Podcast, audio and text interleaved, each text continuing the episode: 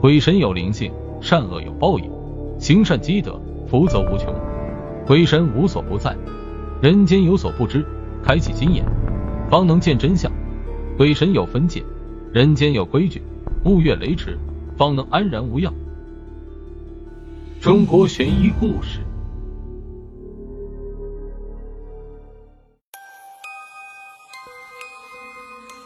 话说明朝时期有一恶霸，名唤黄茂，因在家中排行老三，众人又称他为黄三爷。黄茂自小品行恶劣，经常惹是生非，成人之后更是横行乡里，仗着家中势大，与官匪勾结，经常干些欺男霸女、强取豪夺之事。但要说这黄茂最爱干的事，便是吃了。说他是一个吃货也不为过。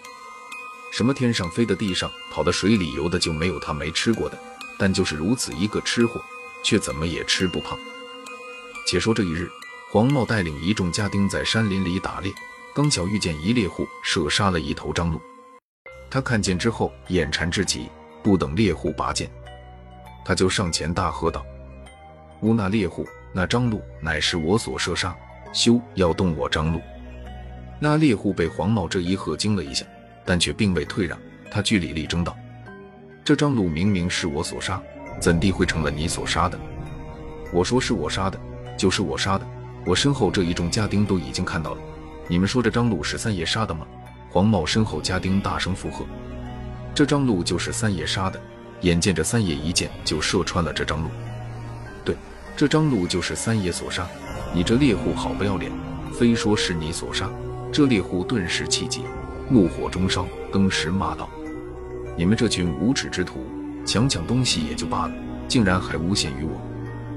黄茂其实善男信女，一听这猎户竟然如此辱骂他，他上前一脚就把猎户踹在了地上，招呼着身后家丁就把猎户绑了起来，然后又招呼着手下扛着张路，兴高采烈地回了家。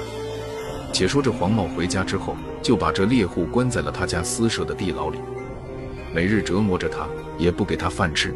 就看这猎户能坚持几天。起初这猎户尚且还能撑得住，可是时间一长，他就撑不住了。再加上家中上有七十老母，下有一双儿女，皆都靠他打猎度日。无奈之下，他只得求饶：“黄三爷，您就饶了我吧。那日都怪我一时糊涂，抢了您的东西，您就大人不计小人过，把我给放了吧。家里老母和孩子这个时候怕是都已经饿死了。”饿了是吧，三爷，我这有东西吃。来人了，拿他五斤黄豆来。猎户一看，虽不知这黄毛葫芦里卖的什么药，但看到他的手下一脸的坏笑，顿时觉得不妙。没多久，就有两个家丁抬着一袋黄豆，且还端着一盆水来，把他的嘴给我掰开，让他吃，多吃点。说完，黄老端起酒壶，灌了一口酒，坐在了一旁的凳子上。猎户尚且还未明白怎么回事。那两个家丁就已经掰开了他的嘴，往他的嘴里塞黄豆，逼着他咽下去。待猎户反应过来之时，连忙紧咬牙关，但却抵不过这些恶奴的击打，硬是被撬开了嘴。他的肚子里、嘴里塞满了黄豆。但这还没完，接下来那几个恶奴竟然端起了那盆水，硬是往猎户的嘴里灌水，然后就听到黄豆砰砰裂开的声音。最终，猎户的胃被撑破，死于非命。三日之后，黄茂正在一湖畔游玩，忽听得有惊呼之声。待他挤进人群里一看，却发现是一老翁钓上来一条大鱼。这鱼看上去非常之大，且有五十斤有余，可见这鱼已有些年岁了。这鱼看上去异同寻常，怕是已修炼成精，还是放生为好。说着，老翁就要将鱼重新扔到湖中。老头且慢，既然你已不想要了，就把这鱼送给我吧。黄茂赶紧上前制止：“既然你想要，那就送与你吧。”老翁见是恶霸黄茂，想也不想就送了出去。且说这黄茂一回到家中，就把这大鱼丢到了后厨，让他们赶紧做出来。再说这厨师做鱼之时，就在他们爆开鱼肚的时候，却发现鱼肚里塞了一肚子的黄豆。厨师们虽感到惊讶，但还是照常把鱼做了出来。当这鱼端到桌子上的时候，也不知怎地。黄茂就觉得这鱼异常的香嫩可口，忍不住大口吃了起来。家里的其他人确实从这鱼的身上闻到了一股臭味，更是别提去吃了。在看到黄茂大快朵颢的时候，家里人一脸的惊诧，都在奇怪黄茂竟然会有如此重的口味。但是除了黄茂的父母，无人敢拦截他。黄茂出了名的脾气暴躁，在听到父母说这鱼臭之时，他却骂了父母一顿，继续吃起鱼来。吃着吃着，他的鼻子里竟然流下了血，他却浑然不当回事，继续吃。就在他吃完鱼不久，他便觉得乏力犯困。倒在床上就睡着了。到了夜晚，他就觉得全身发热，四肢无力。